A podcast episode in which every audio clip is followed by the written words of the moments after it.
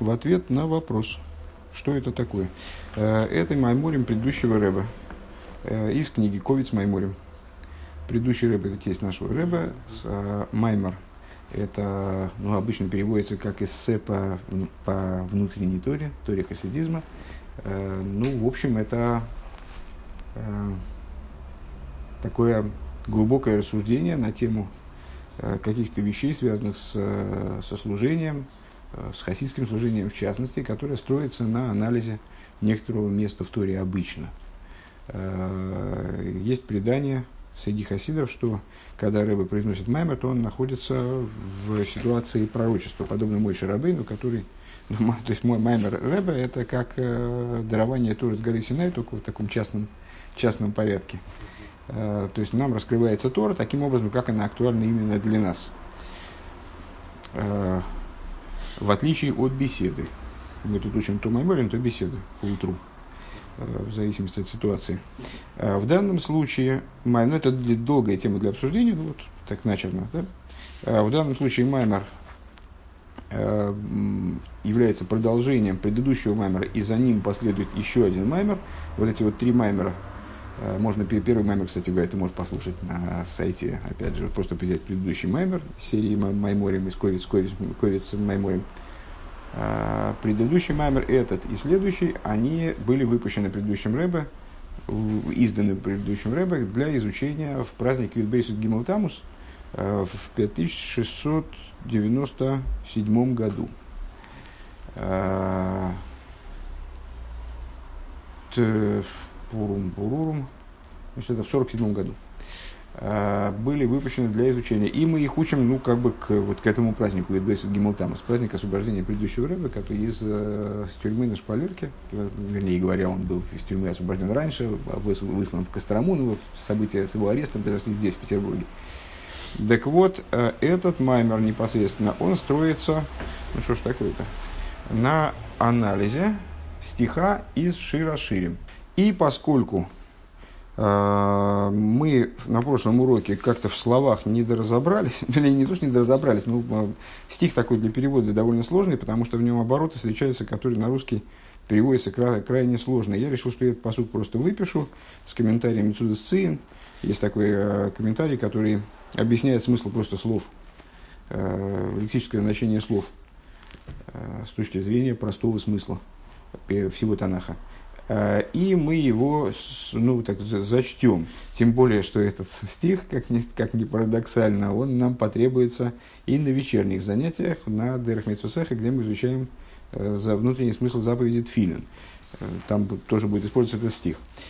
Стих такой, это последняя глава в Шираш песни песней, как мне кажется а может предпоследняя, не, не, не поручусь. Шестая, э, седьмая глава, по-моему, восьмая глава. Э, шестой посук. Э, Симани Семейни хахейсам ал либехо кахойсам ал зураехо ки азо хамовес ааво коша кешель кино решуфеху ришви эйш шал сего.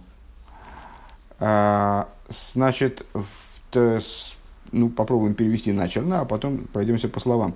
А, помести меня, дословно помести меня, ну, обычно слово поместить, оно используется в значении также сделай меня. Да? Сделай, ну, помести меня как, как печать на сердце свое, как печать на руку свою. Ну, здесь уже понятно, как это связано с заповедью Тфилин. Ну, то есть, вот эти вот штуки, э, коробочки, которые мы повязываем на голову и на руку, это э, вот здесь они вот таким вот образом описаны. Э, помести меня как... Понятно, что это девушка, то есть еврейский народ, она обращается к юноше, то есть к своему жениху, то есть ко Всевышнему. Песня песни так устроена, что это вот такой вот метафорический рассказ о взаимоотношениях между евреями и Всевышним на, на примере взаимоотношений между влюбленными. Э, помести меня как печать на, на, на руку свою, на сердце свое помести меня и как печать на руку свою, ибо сильна, как смерть, любовь, э, тяжка, как могила, ревность. Э, дальше все, это, это первая половина посука, надо сказать, э, между прочим, наверное, тебе будет полезно знать, что практически все стихи в Торе, они являются либо сложно подчиненными, либо сложно сочиненными предложениями. То есть они делятся на две части, которые, в принципе, можно выделить как отдельные предложения. Э, достаточно мало стихов, которые являлись, являлись просто предложениями, несложно сочиненными или подчиненными. Э, и они делятся на две части, интенционно и специальным значком в Торе. Вот на этом заканчивается первая часть стиха, начинается вторая, как бы принципиально, принципиально отдельная. Э, и она таки нам и нужна. Решофео ришпей эйш. Кстати, я всегда считал, что ришпео по серости своей, на самом деле решофео, что, до чего можно было додуматься. Эм, я именно из-за того, что додумался и полез туда смотреть. А, Решоферо ришпей эйш, шал а, Вот тут объяснить что-то я затрудняюсь, потому что Решофим мы вчера смотрели в словаре в современном, а, и Решоферо и Шалгевосеро это пламя. Может выступать в искр, может выступать в значении угля э, полыхающего. Да? Эйш – это огонь. И как кто-то переводит оборот. Пламя огня, по-русски так не говорят, огненное пламя. Ну, как-то пламя, ну, что-то как-то все это вяло звучит. В, во, во всяком случае, не хочется придумывать и сочинять перевод. Значит, и перевод каких-то мест в Торе, там, все очень сложно и точно. Поэтому мы попробуем прочитать вот это вот завершение этого места. Первую половину не будем анализировать. Вот. Э, Мецуда Цин говорит, решоферо. Что такое решоферо? Комментарий, который объясняет смысл э, слов. Решеферу. Инин гахела саберес. Э, это означает полыхающие угли. Э, Вехен умикнерем лырешуфим. И приводит пример э, с Издиилем, где говорится, и ваше, и ваше имущество превратится в угли. Вот такая, такое, такое, такая там метафора. А, шалгевес, шалгев, шалгевеско, кстати, неправильно посчитал, на самом деле. Шалгевеско, а, в конце посука, решоферо ришпе эй шалгевеско. А, шалгевеско, ко – это божественное имя, первые две буквы, четырехбуквенное имя, юд кей, вместо них произносится ко. Шалгевес ко. Шалгевес гу инин лагов. Шалге, что такое шалгевес? То же самое, что и лагов, пламя. Э, к мой сиваш шалгевес. Как, э, как, как приводит пример из книги Иова, который позволяет понять это место вот таким вот образом. Веройца лоймар лаговас эйш гдейло. И э, что он имеет в виду, значит, вот всем этим, всем этим шал, ко, всем этим оборотом, что речь идет об, об огромном пламени, об огромном пламени. Кихен дереха микрок широй целый газель доварма э, дварма соймиха лемилас ашем. Э, таков путь Писания, если Писание хочет заявить о чрезвычайном величии чего-то, то оно ставит это что-то в соседстве с именем Всевышнего. Ставит его в смехут с именем Всевышнего. Ну, фактически это то, что здесь Рэбе говорит – Сейчас мы здесь тоже повторим, о чем шла речь. Э, Вехен эрец мафилеро вирабин камейгу. И приводит пример э, из Ирмиеву. Честно говоря, пример я не понял, но э, вирабин камейгу. И многие, многие много подобных примеров этому есть. Ну, на самом деле, не знаю, что, но новой информации я большой не получил. Единственное, что э, здесь он однозначно рассматривает это слово решуфим как угли, э, горящие угли, а в нашем маймере скорее Рэбе все-таки имеет в виду, что это э, пламя. Ну вот, как дословно переводить все эти слова, я все равно не понял. Ну, может быть, чуть-чуть мы приблизились к какому-то классическому пониманию этого стиха. Э, вот. Э, значит, в нашем маймере э, были, как всегда, заданы, заданы вопросы, э, стали, стали ими заниматься – один из вопросов, который дозрел к концу Маймера после объемнейшего рассуждения на тему э, служения Аврома Вину и Авраама. Да? И его ну, как бы стиля служения. То есть то, то, чем выделялось его служение, служение всех остальных людей, наверное, до него и после него, э, оно привело нас к интересному наблюдению. В стихе, который мы анализируем, э, речь идет о любви ну, как понятно из начала стиха, «Сделай меня как печать, ибо сильна, как, как смерть любовь, э, тяжела, как, как могила ревность». Речь идет о любви еврейского народа ко Всевышнему, а, а, то есть о любви божественной души к, ко Всевышнему. И эта любовь сравнивается с огнем. Более того, эта любовь сравнивается с огнем, не просто с огнем, а с огнем вот каким-то чрезвычайным, шалхевиско, божественным огнем, каким-то вот таким вот запредельным огнем. А, более того, а, непонятность дополнительную вносит в это дело Раши, а, который объясняет, что речь здесь идет об огне, который получает свою силу от огня ада. Тут уж совсем как-то непонятно, о чем речь, но ну, это пока придется просто принять. А речь-то идет о любви. Любовь, огонь ада, что-то что что пока не ясно. более того, теперь про Аврома. Э, Авром, Авром Авину, э, не основатель, а как сказать, ну, основатель еврейского народа, наверное, тот человек, от которого происходят все евреи, вот э, тот человек, которого Всевышний избрал, и, собственно, в связи с этим, с этим избранием и появился еврейский народ. Его основным качеством было качество любви. В каком-то плане Авром является эталоном любви. Мы это показывали на примере Э, писания, приводили доводы тому из Писания разнообразные. Его любовь была совершенно беспредельной ко Всевышнему. Она подразумевала самопожертвование, причем самопожертвование, самопожертвование в буквальном смысле, готовность пожертвовать собой, своей жизнью, э, своей жизнью, свободой, э, то есть ну, всем чем угодно, ради, ради того, что, ради служения Всевышнему. Э, и она была, вот это самопожертвование было даже не таким, как у раби Акивы, то есть, который, который искал самопожертвование, в результате нашел его, таки да. А это было самопожертвование, которое подразумевало готовность э, отдать свою жизнь в любой момент, если того, вот, если это потребуется. То есть Аврааму Авину даже самопожертвование было не нужно, как элемент служения самостоятельно. Он просто был всегда на него готов. Он его не искал. Он его, просто оно было всегда при нем. Вот такая возвышенная личность Аврома Авину. Так вот, Аврома, деятельность Аврома Авину, его любовь ко Всевышнему сравнивается как раз-таки не с огнем, а сравнивается с водой. А мы знаем из внутренней Торы, что вот все вот эти сравнения, там, как вода, как огонь, там, э, крепка, как смерть, любовь, там, это, это не произвольные сравнения, не для красного словца. Это всегда э, какие-то очень могучие метафоры, очень точные, э, которые позволяют э, ну, совершать очень глубокие выводы и э, вести рассуждения, да, основывать на них рассуждения. Это не просто так, там, действительно для красного словца. И когда речь идет о том, что любовь сравнивается с водой, то это классическая, классическая метафора. Любовь сравнивается с водой, потому что это движение сверху вниз – Э, движение от э, дающего начала к принимающему. Это совершенно особо. Там страх сравнивается с пламенем, наоборот, с огнем. А тут у нас почему-то любовь сравнивается с огнем.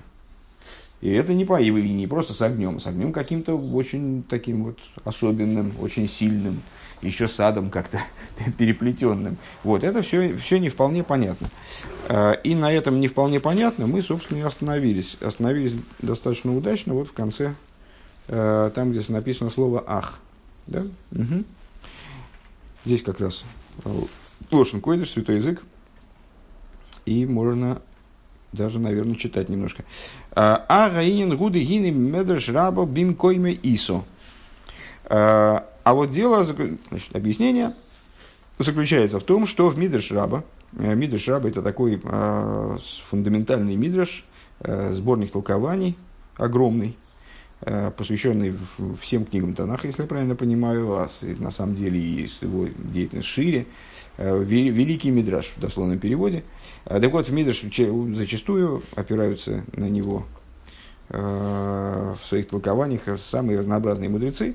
Так вот, в Мидраш Раба на это место, в смысле на Широшире, написано Раби Берехи Омар Кейшели Майло Раби Берехи говорит – вот этот вот огонь, в э, завершении нашего стиха Рашифева Ришпи Эй Шалгевиско, а, ее полыхание, ее полыхание кого? Чье полыхание? Любви вот этой, о которой в первой части стиха говорится. Ее, ее пламя, оно как, как полыхание огня э, пламени э, божественного имени Ко. Замечательно. Э, Раби Берехе говорит, это пламя кейшелемайда, это как высший огонь. Лойша ейш михабеле маим, влой амай ейш. а, не то, что огонь, значит, а что так, а в чем особенность высшего огня, в чем особенность вот этого, ну, есть огонь, который мы, который мы наблюдаем в природе. Спичку зажгли, видим огонь.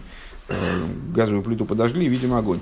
А есть огонь, какой-то вот божественный огонь, огонь свыше. В чем его особенность? О, а огонь свыше, он не, э, дословно не тушит воду, но имеется в виду, не испаряет воду, наверное, так надо сказать, не уничтожает воду. А Влой Амай Михабин Лей, с другой стороны, вода его тоже не может потушить. Э, известно, что в Египте одна из казней была, одна из завершающих казней, когда Всевышний карал Египет э, и демонстрировал ему свою власть над природой, э, в перспективе предполагая вывести оттуда евреев. Э, это был град. И мудрецы наши объясняют, что град был необычный, град содержал внутри себя огонь. Ну и вот, как непонятно, град это ну, лед, то есть это ледяные такие шарики, не знаю, какого они там размера были, как пушечные ядра, или такие, как у нас, маленькие. Тем не менее, не, не очень понятно, как может вода содержать внутри себя огонь. То есть, по, по идее, если там был бы огонь, то расплавилось бы, растаял бы этот лед, и потушил бы огонь. Так вот, это было одно из, одно из чудес, что этот, что этот град, он содержал в себе два начала, которые с точки зрения своей природы, они друг с другом находятся в противостоянии. Э, вода вроде как не переносит огонь, огонь вроде как не переносит воду. Э, так вот, высший огонь, он, он с водой сосуществует каким-то образом.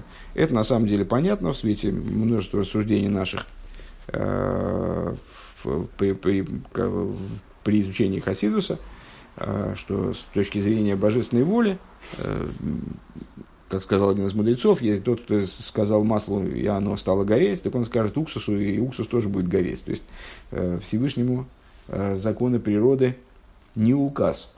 Он их сам создал и может их варьировать, может их э, изменять.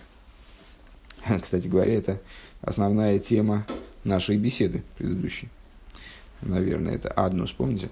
Э, Велой Амай Михабин Лейш. Вецори Лиговин, ма ги майла за эйшели майла шейна Михабин Лемай. Вот необходимо понять, а что это, ну, нам и нам это толкование, безусловно, очень кстати, потому что у нас-то вопрос возник, э, почему любовь здесь сравнивается с огнем, а не с водой. О, оказывается, огонь и вода, они на самом деле не так уж противопоставлены друг другу, тут они могут и дружить, э, во всяком случае сотрудничать. И необходимо понять, в чем же заключается достоинство огня свыше, шейны Михабела Майм, что вот он, видишь ли, э, воду не устраняет, воду не, не исключает существование воды. Вехена Майм И в чем тут, собственно, интерес того, что вода этот огонь не тушит тоже. Имкейн, бамехам халуким земезе. Если они вот так вот могут сосуществовать, то чем они отличаются друг от друга? Задает вопрос Рэбби. Ваинен гуды гине и шумаем шелимайда гине эйн иньоном шерем миснагадим бе агдора да и шумаем шельмату. Идея заключается вот в чем. Высшие огонь и вода, архетипические огонь и вода, наверное, так надо говорить, огонь и вода свыше, они, их идея не в том, что они противостоят друг другу, подобным образом тому, как они противостоят внизу, э, когда они определяются как нижний огонь и вода. Дей шумаем шелимато гем мукдорим беагдорис авхиеис, поскольку огонь и вода снизу определяются как противостоящие друг другу виды существования. Дей жу гипух амай амай гипух эйш. Э, огонь противоположность воды, вода противоположность огня. Э, Лахейн, гинеаэйш, михаби, май, май, михабинэйш. И по этой причине они, собственно, друг друга и тушат. Ну, вот, э, вот это вот противостояние огня в воде, оно тоже называется тушением э, в языке, в языке, в святом языке. А волаэйш, амайм шелимайла. Но огонь и вода свыше, гинегэм, мугдорим, багдора от смис, вейнме, гафахим, зелазе. Они определяются сущностным определением – они не определяются как противоположные, как противоположности. И поэтому они не становятся противоположностями. Поэтому они друг друга не тушат. В кавычках. А, у Микол Мокем у Микол Моким, Гем халуким земи зеши гем шней и фаны авыдбе авыдбе авыдбе завая. И несмотря на это, и при всем при том, э, они отличаются друг от друга, потому что они указывают, они соответствуют двум э, различным типам служения Всевышнему. Э, Еишми, еще раз, еще раз эта идея, наверное, возможно, она не, не вполне понята. Ну, я, честно говоря, в физике не, не очень разбираюсь, но если я правильно понимаю, э, физические свойства, э, существует теория, по которой физические свойства объекта, они э, не являются его не, неотъемлемым, не, не, не, не, неотъемлемым свойством объекта, а они как бы закладываются в объект, программируются его устройством. То есть, проще говоря, с каким является объект прозрачным, жидким, тяжелым, там, с какой, какой он массой обладает – какого, каким, какой, каким он цветом обладает, это как бы в, его, в его э, в нем запрограммировано и может быть перепрограммировано теоретически. Э, а тем более, если говорить о нашем восприятии. То есть то, что мы видим объекты такими, а не сякими, это связано с особенностями, с, с устройством нашего восприятия. И даже, ну, в общем, мы в этом можем убедиться э, хотя бы на примере э, субъективности нашего восприятия, когда мы какие-то события в своей жизни придаем им пре преувеличенное значение или, наоборот, недооцениваем их значение и видим их, соответственно, большими или меньшими, э, по крайней мере, их значения. Примерно так же там у страха глаза великие, там, вот это все из, из этой области. То есть, с, предметы, они воспринимаются нами так или иначе, в зависимости от того, как мы их определяем в своем, скажем, видении. А, примерно так же, если я правильно понимаю, здесь, а, то есть, а, огонь и вода, э, на самом ну, наверное, надо сказать, что э, есть четыре типа, Тора выделяет четыре э, вида существования, четыре, как сказать-то, четыре элемента, да, как бы первые элемента природы, из которых составлены все, все виды существования в мире. Это огонь, вода, земля и воздух. Э, и вот эти вот четыре элемента, они сочетаются в любом существовании, в разных там формах и порождают э, э, различные типы существования, начиная там от ангелов, скажем, вроде бестелесных, но у них тоже есть какая-то некоторая телесность, и заканчивая там, минеральной природой, в которой основа праха превалирует, э, в ней, собственно, присутствует, должна обязана присутствовать, обязаны присутствовать другие основы тоже. Так вот, э, э, по- по-разному определены, говорит Рэбе, э, эти элементы э, на разных уровнях. Э, если внизу огонь и вода э, в рамках ограниченности мира – они определяются как противостоящие друг другу, в этом их ограниченность, понятно.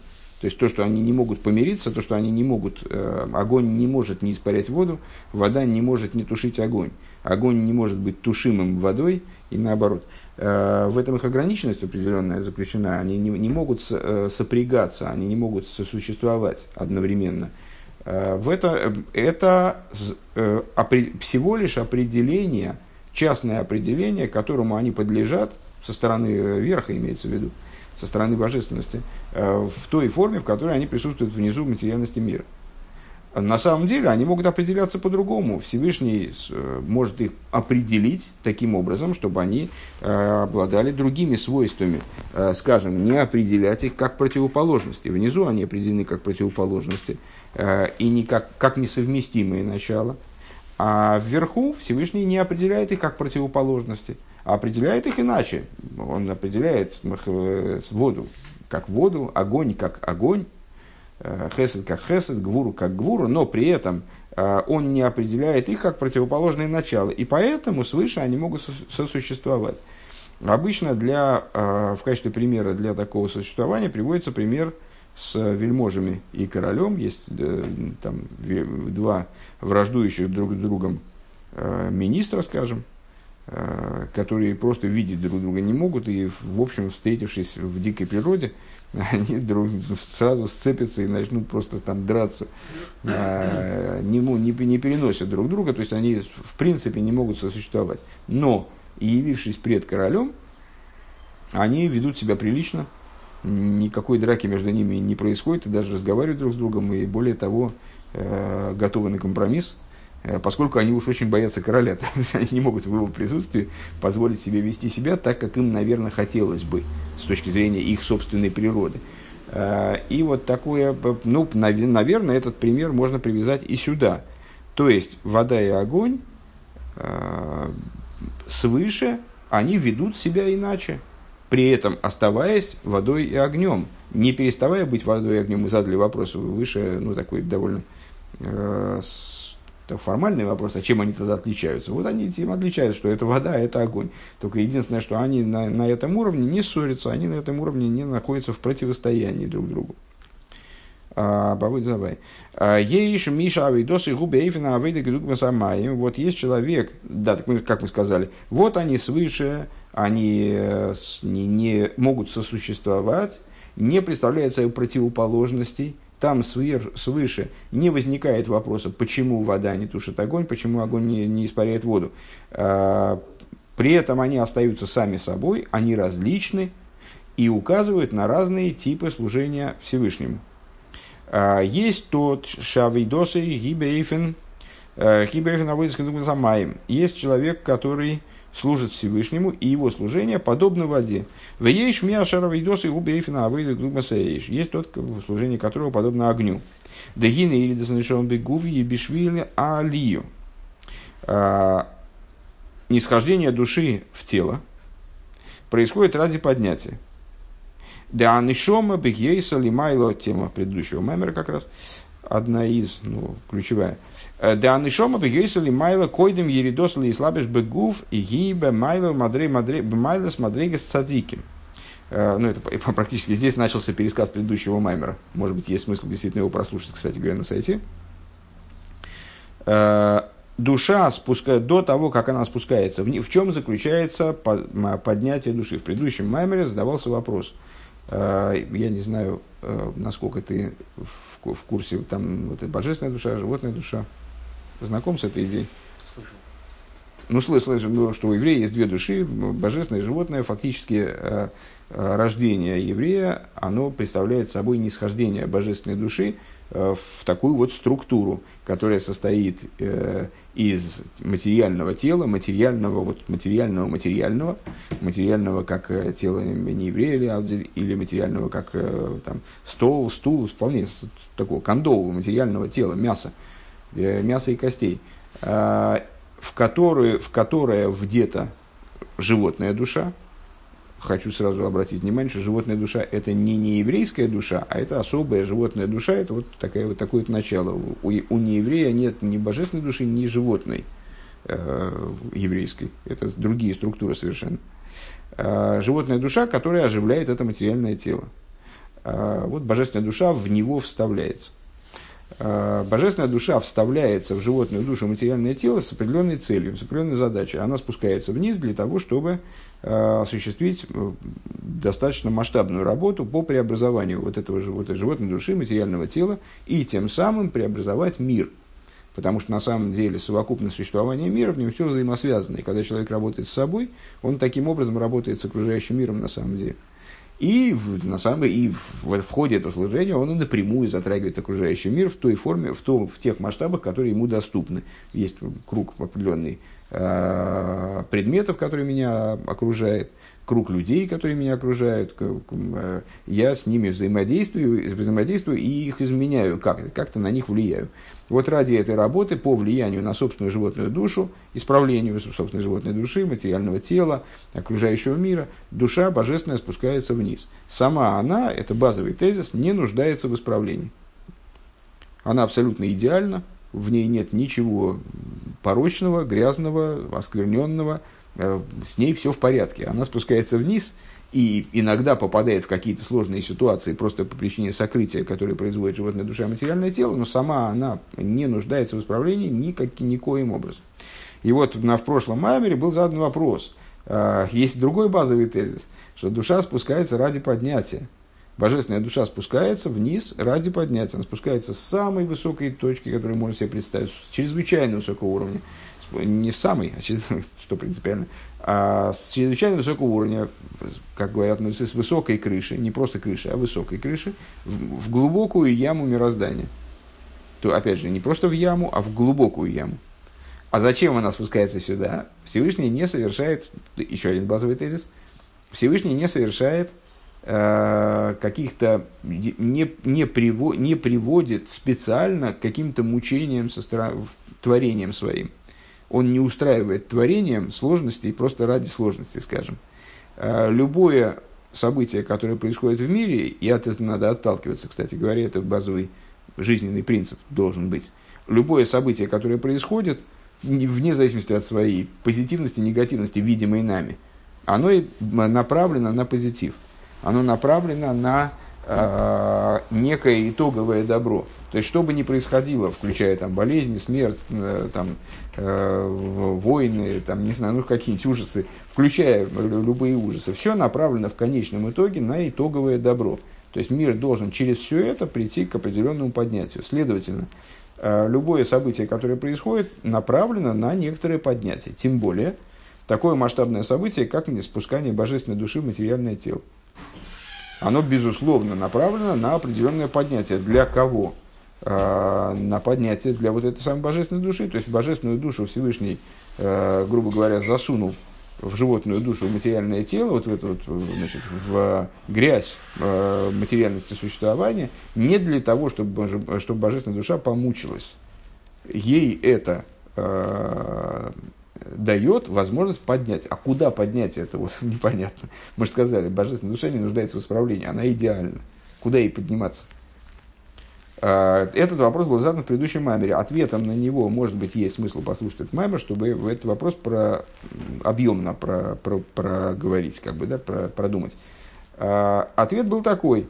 Божественная душа, находясь свыше, находится в ситуации цадика, праведника – который действительно не нуждается в, не нуждается в исправлении, а идеален, никогда не падал, ну и вот, находится на постоянном высоком уровне, поднимая, все время постоянно поднимаясь, даже более того. А божественная душа, спускаясь вниз, приобретает уровень, приобретает возможность стать Балчува, прийти к ступени Балчува. Э, к ступени Балчува, человека, совершившего раскаяние, не в значении человека, который совершил грех, а потом покаялся, а в значении поднятия вот такого вот толчкового поднятия с вертикальным взлетом, э, которое подразумевает ступень Балчувы. Как сказали мудрецы, в том месте, где стоит Балчува, там полные цадики, абсолютные цадики не могут стоять приходит к ситуации гораздо более возвышенной. Вот эта ситуация и проговаривается в прошлом меморе, надо о ней поговорить. Здесь Рэба вкратце пересказывает этот материал. А, так вот, Сейчас, секундочку. Э, Нишо душа, будучи свыше до спускания, для того, чтобы, которое, которое она испытывает для того, чтобы одеться в материальное тело, находится на уровне цадиким, на уровне души, на уровне цадиким. Де цадик гузак и дейный шайх боини нахет в овен. А кто такой цадик? Это человек, который находится в ситуации оправданности, если говорить про суд. Да? В суде человека оправдывают или обвиняют, вот он находится в ситуации оправданности, то есть правоты, правильности существования. Э, иностранцы иногда они вместо не дослышивают и вместо праведники говорят правильники, а слово правильно. Ну так они понимают. Ну, э, ну и в этом есть определенный смысл. Это звучит смешно, но, но в этом есть смысл. Э, праведники это те, которые ведут правильный образ жизни. Вот, а, так вот, они находятся, на, они, э, праведник – это тот человек, который э, греху не имеет отношения по определению. Просто он к нему, он до греха не, не доходит никогда. Он не дотрагивается до греха. Грех – неизвестное для него понятие. Дебемалохим гиней э, гам к мойшихам лимайла гиней шаях э, богем ининахейт. И в этом плане цадиким они даже выше, чем ангелы. Потому что к ангелам, даже в той форме, в которой они существуют свыше, э, идея греха сама, она может иметь отношение. А вол анишома эй нишая бахемининахет. Но душа, как она находится свыше, в высшем хранилище душ, а, к ней грех не имеет отношения принципиально. А, в предыдущем маймере Рэбе обсуждал на примере материального суда. Есть человек, который... Что такое закоин бецем? Такая метафора здесь прозвучала. То есть оправданные по существу, по своей сути. А, это означает, что э, там есть человек, который, э, на которого какие-то значит, злые люди подали, а может не злые, а может они, в общем, отчасти правы, э, подали в суд.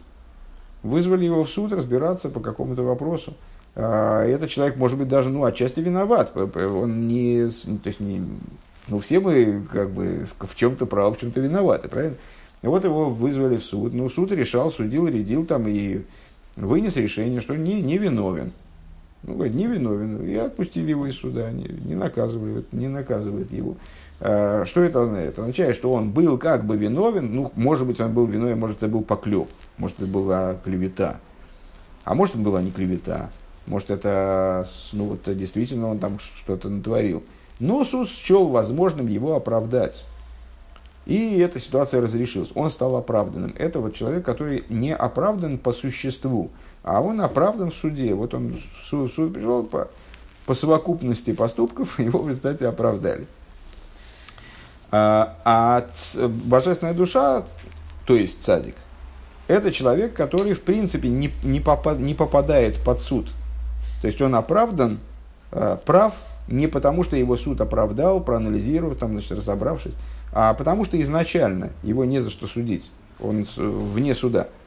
Овееридоса лиматал и слабишь гуф. И вот спускаясь вниз для того, чтобы одеться в материальное тело, гина алидей ерида кшемикаемес атойра в митсвейс, а, за счет этого спускания, а, когда душа, это спускание, да, спускание, спускание подразумевает, спускание в значении падения, в определенном смысле божественная душа переживает падение в этой ситуации. Она падает в грязь материальности мира – Э, способна вовлечься в эту грязь не на всех своих уровнях, но на, на внешних своих уровнях.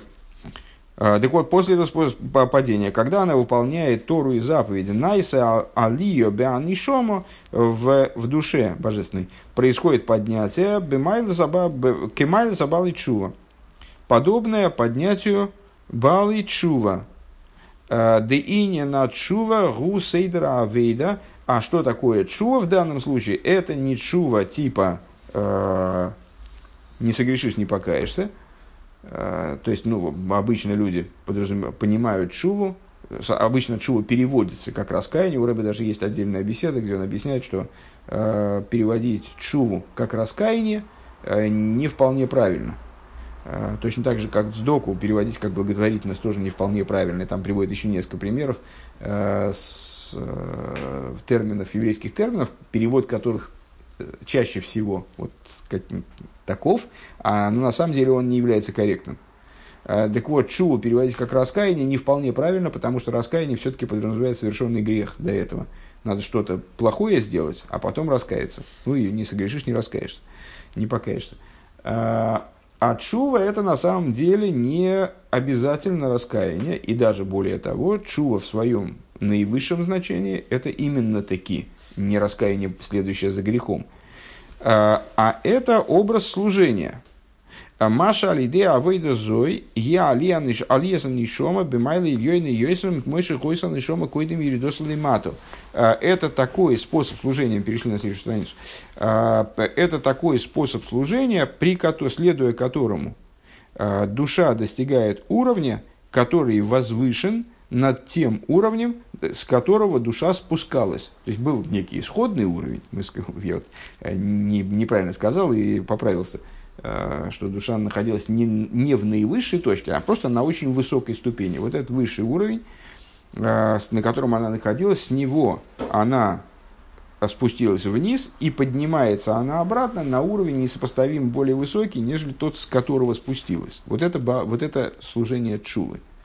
Цадик – это тот, кто находится на одном уровне, очень высоком, и может подниматься. Он поднимается, поднимается. Мы э, часто в других местах говорим о, о судьбах наших праотцов, например, мой, мой Шарабей, ну, короля Давида, ну, великих праведников, которые поднимаются ежедневно, минимум по три раза во время молитв, которые их потомки совершают. То есть мы молимся три ежедневные молитвы, в это время происходит поднятие всех цадиким. И есть Майморим, где Рэба как раз и обсуждая эту идею Ганедена, райского сада, э, и наличие в этом райском саду бесконечного множества поднятий, вот он и анализирует эту идею, что, там, не знаю, Авраам Авина, сколько времени с его, э, с его сколько времени прошло с того момента, как он ушел из мира. Он жил в конце второго тысячелетия, у нас сейчас конец, шесто, конец шестого тысячелетия. И вот каждый день из этих четырех тысяч лет, там, без малого, э, его душа переживает поднятие за поднятием, еще поднятие, еще поднятие. И, ну, это какой-то очень высокий уровень. А, так вот, а, э, Баалчува – это тот способ служения, который позволяет душе не просто находиться на постоянном каком-то высоком уровне, подниматься – последовательно подниматься шаг за шагом, по ступень за ступенью, подниматься постоянно. А это ситуация, при которой происходит падение, за которым следует взлет э, вертикальный, который вот совершенно не ограничен, который поднимает душу на уровень выше существования праведников, как бы высоко, высоко э, эта праведность их не привела –